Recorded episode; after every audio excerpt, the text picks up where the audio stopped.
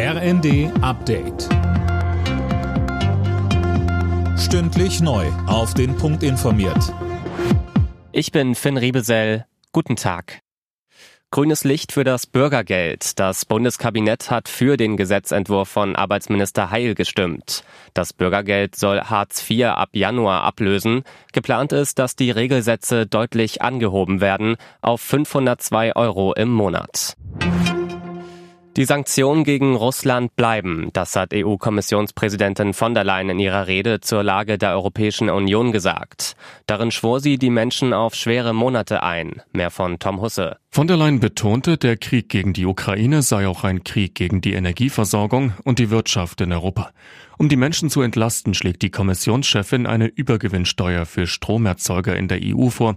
Die könnte bis zu 140 Milliarden Euro einbringen, Geld, das denjenigen zugutekommen soll, die es am meisten brauchen, so von der Leyen. Die EU-Energieminister kommen Ende des Monats erneut zusammen, um über den Vorschlag zu beraten.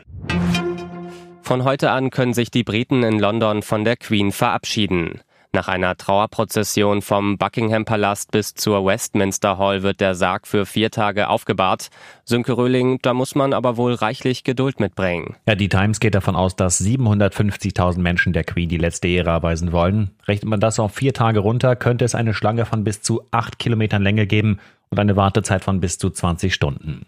Die Regierung rät den Menschen deshalb, sich warm und wetterfest anzuziehen, ausreichend Getränke und Essen mitzunehmen und auch ein Zusatzakku fürs Handy wird empfohlen. Zelten, Grillen und Feuer machen sind in der Schlange dagegen verboten.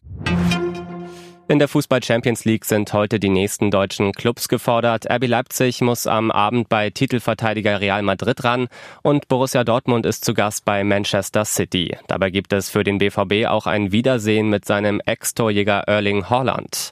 Beide Spiele beginnen um 21 Uhr. Alle Nachrichten auf rnd.de